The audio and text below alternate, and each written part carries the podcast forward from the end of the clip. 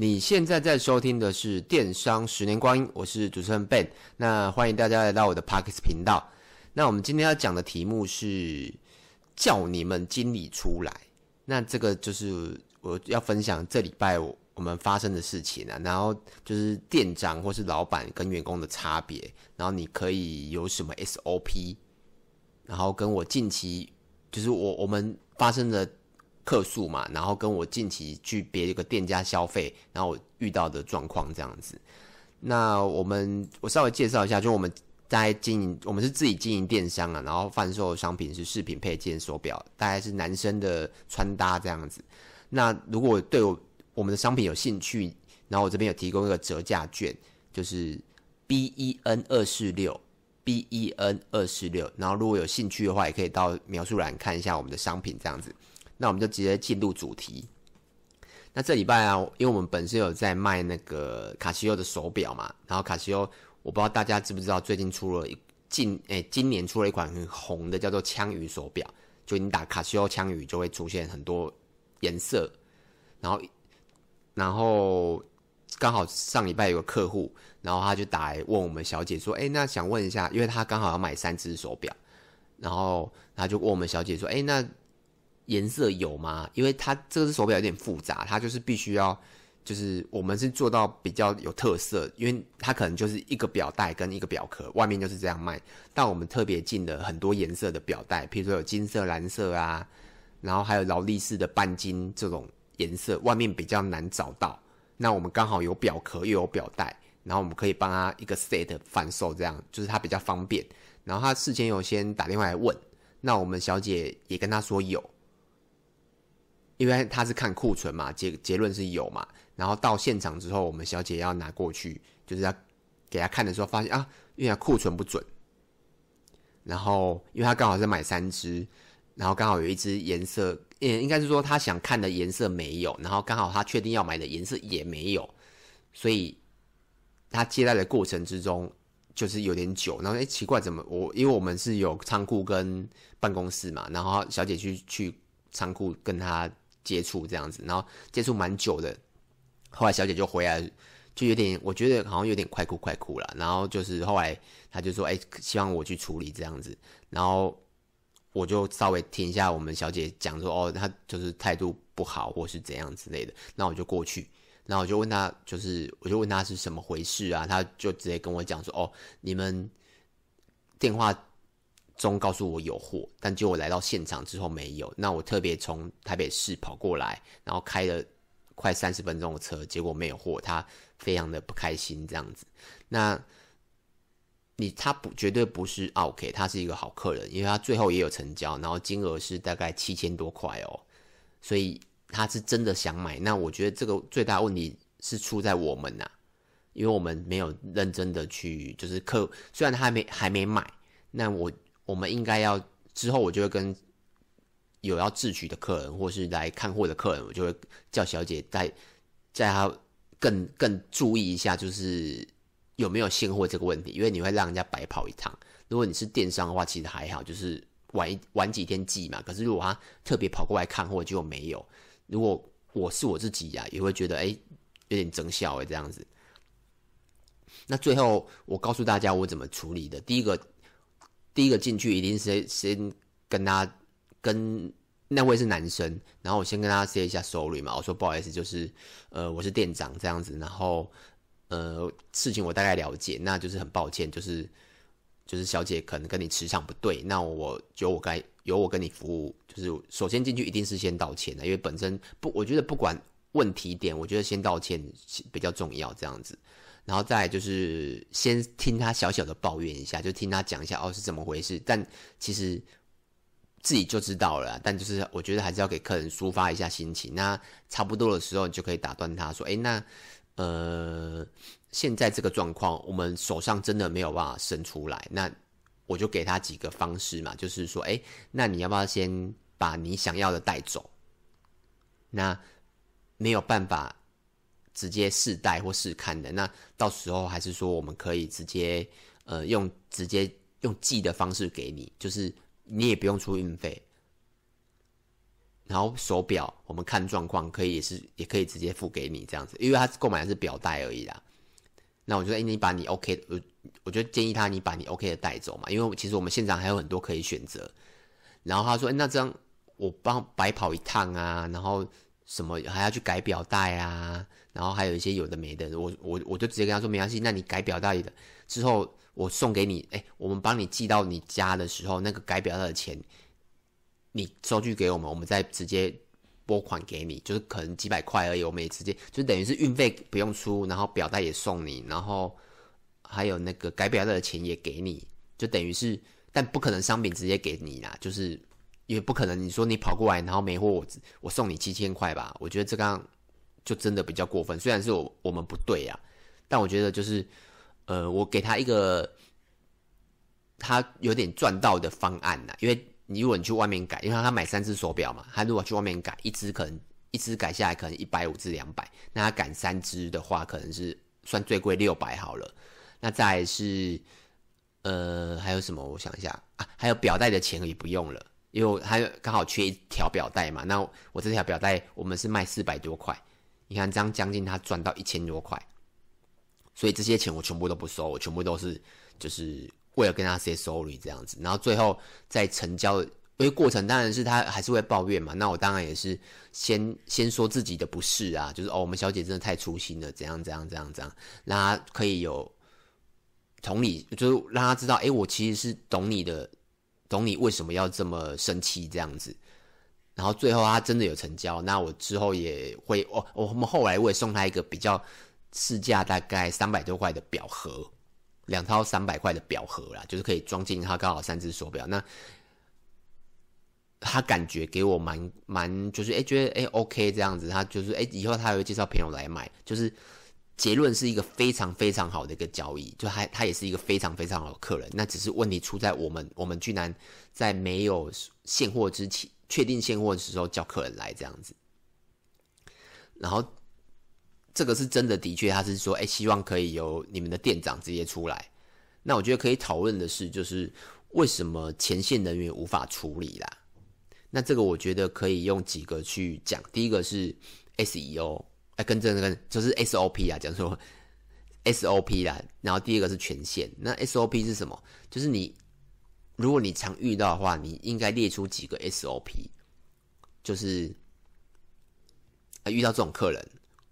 那你你有 A 跟 B，哎，A B C D 这样做下去，那如果这样照这样的方式走，如果都还不行的话，那当然第一个你适时的会给你权限嘛。像我们基本上我们在店我们在处理客服的时候，如果是在电商上面呢、如果有些商品是否要退回的时候，我们都会给客服给一点权限，譬如说可能呃运费过高的商品，我们就直接叫客人就是不用送回来了。或者是我们直接看照片就知道哦，这种东西不能修，我们也直接把就是我们直接补寄给你，然后商品也不用维修，也就也不用寄回来了。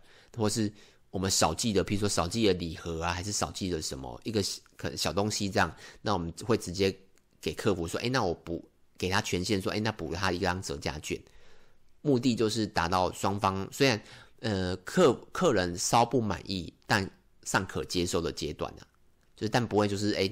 你很不开心这样，但我相信小不开心还是有啦。我们目的是这样，然后那适时要给权限。那我刚刚讲到嘛，就是为什么前线人员无法处理这种是比较，我觉得比较特例啊。因为毕竟你像去餐厅啊，或是你服务业，很常听到员工那个什么客人说暴怒说：“哎，你给我叫你们经理出来。”应该蛮常听到的，对吧？就是有时候可能呃，他已经超过那个。SOP 的范围，而且也超超越权限的，因为像我们可能给客服可能一百块的权限，可是我刚刚讲那些已经送他一千块了，对啊，不可能给到，就是我们权限没有给到这么大了。那我也 Google 都 Google 都一些文章啦，有些人说，诶，那到底要不要叫你们的经理呢？有些人文章是说要，有些文章是说不用。我觉得我自己归纳出来，我觉得如果你规模有到的话就要，为什么？因为你规模一，可能你一个公司是一百人、两百人、三百人，这种算中小或是已经算大企业了，怎么可能动不动就叫店长出来，或是叫什么主管出来？一定是现场最有能力的人来处理嘛。可是如果你像我们是那种小公司，五到十人，可能五十人、二十人而已，那基本上我觉得叫店长出来、叫老板出来都不过分，因为这种东西真的很少发生。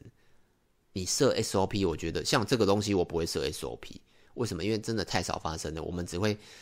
督促我们的员工说：“哦，记得库存要对，因为这次的最大的问题就是库存不对嘛。然后大概是这样子啦，就是规模大，我觉得不一定要叫。可是你像我们这种小规模，我觉得真的叫，我觉得可以叫老板或或店长出来处理，我觉得会比较好，因为你权限不到嘛。那再我可以觉得是。”呃，有时候人跟人的会有一个磁场，譬如说，你看你你你也会有一些有，就是可能同班同学或是工作上的伙伴，但你一直都跟他不是很好，可是你们在同一个环境，对不对？那就是可能你们的磁场不对嘛。可是有些你明明就跟他离很远，或是没有到很，就是就是工作没有常在一起，但你却会跟他很好，对，那就是你要怎么解释？很难解释。那可能他。他的痛调跟你比较合，那我也可以归纳出，我觉得哎，可能刚好那个客人跟那个员工可能磁场就不对，那我觉得换一个员工来处理，我觉得会比较好了。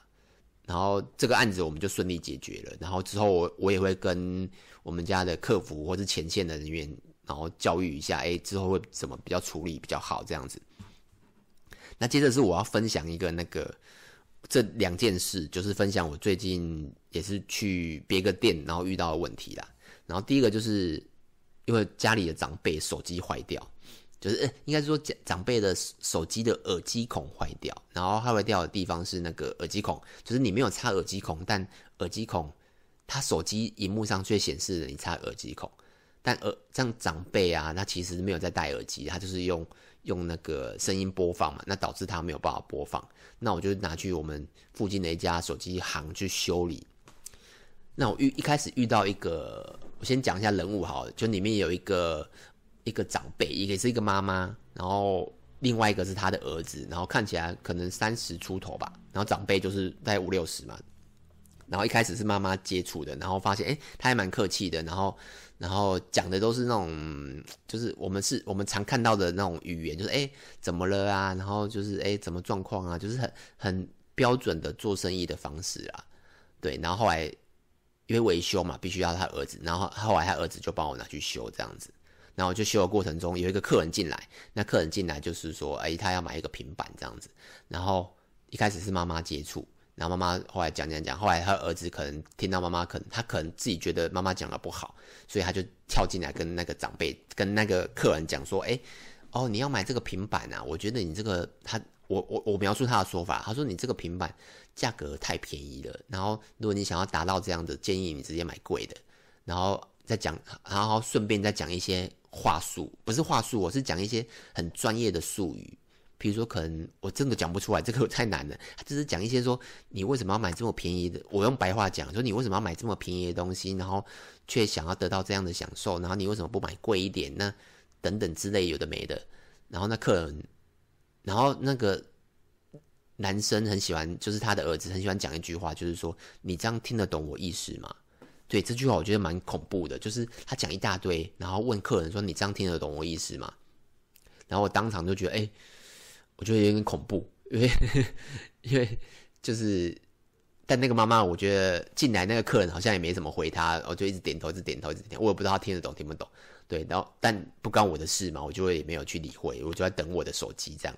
然后那个妈妈后来就后来就实际讲出她的原因，那个妈妈就说：“哦，因为她要买给，因为她家里要买给那个平那个电脑是，哎，好像是平板吧？她要买那个平板的原因是因为哦，她家里有一个好像。”手不太能活动的小朋友，所以他必须要用，我不知道什么原因啊，就是可能不太能用手去 touch 到吧之类的，所以他必须要买这类的东西。然后瞬间那个老男那个男生就瞬间就不讲话了，对，然后我也觉得蛮尴尬，因为就是你讲这么多，结果人家的需求跟你就是人家想要的东西跟你的东西根本是你想推荐的东西完全是不同的世界，对啊。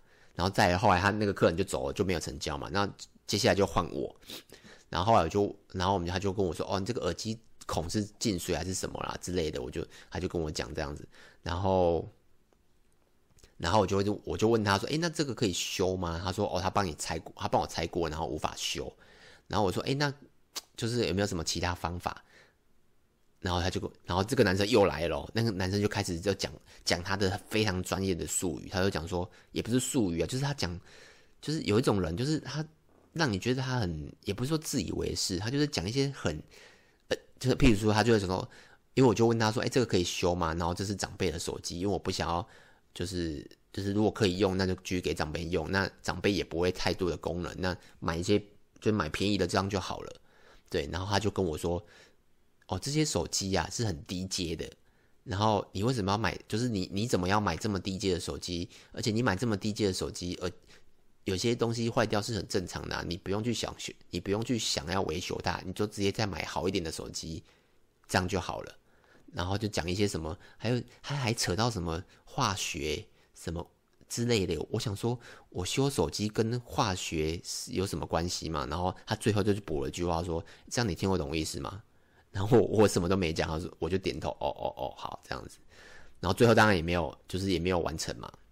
这个我我讲有点长，对，这个我我的目的就是要告诉大家，我已经跟这个客，跟我已经跟这个男男生老板讲了。我为什么要做这件事的原因，然后，然后跟刚刚那个客人，就是也告诉他说，事后才跟他讲说，哦，他为什么要这样的原因，这样，但男老板两个客人都没接到，那到底问题是出在谁身上？会不会是这个男老板太太自以为的想要推荐他觉得适合所有客人的东西，但他却不觉得每一个客人都有他需求的一面，像譬如说。我买这个手机是要给长辈用的，他根本就不会用到太多的功能，我就买四五千块的给他用就好了。我为什么要买贵的？那如果可以用，我就继续修就好了。而且甚至我可能直接不修，我直接在他手机行买一只手机。可是我事后我绝对不会再进去那家手机行了。为什么？因为 我我真的觉得那手机行真的太，就是那个老板的表现真的太可爱了，对，我我没有办法接受。所以我觉得如果你是就是电商啊、传产，你就要。一定要先了解客户到底在想什么，然后才才去推荐你的商品，而不要像那个男生一样，就是你讲一大堆，而且讲一些很完全飘虚无缥缈，或是我们根本听不懂你在讲什么的话，想要去推荐客人，这是第一个啦。我我个人最近的感受这样子。然后第二个是我们最近叫了外送嘛，就 foodpanda 或是 Uber Eats 嘛，外送。然后我们大概是五点叫。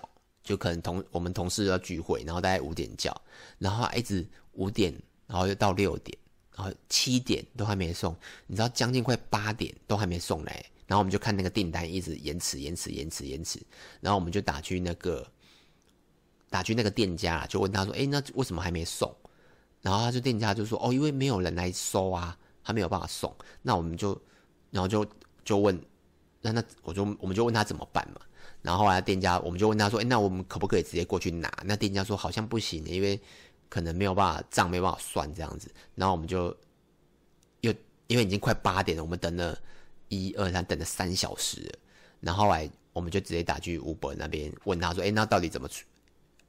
啊，那个呃，不讲哪一家啦，Uber 或富平达不讲哪一家。对，我们就直接打去外送平台那边，就问他说：‘哎，那这个到底怎么怎么？’就是我们等了三小时啊，没有。”没有人去收，没有人去送，那我们到底要怎么拿到这个餐？而且又可能又不能自己去拿，然后他就叫我们说：“哦，那你们他帮我们手动取消。”那我们然后取消之后，我们就打给那个店家，问他说：“我们可不可以这样去拿？”那店家说：“可以，如果你们最后款有有退回到我们这边就可以。”然后最后是我去拿的，因为照理说啦，你看等了三小时，你会不爽谁？你一定会不爽。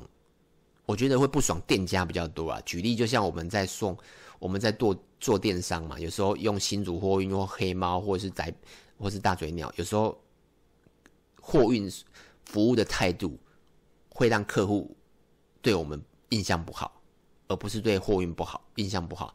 他有时候货运可能乱哎乱压到啊，或是货运寄的速度慢啊，配送速度慢，他可能会怪到我们身上，说，哎，为什么七彩年代送货这么这么慢？但有时候东西就不是我们送的嘛，可是你就会莫名的承受到这些，所以从理可证，就是当然我们会第一个会先怪那个店家，就说，哎，为什么你要这样子？但其实也不会是他的错嘛，所以。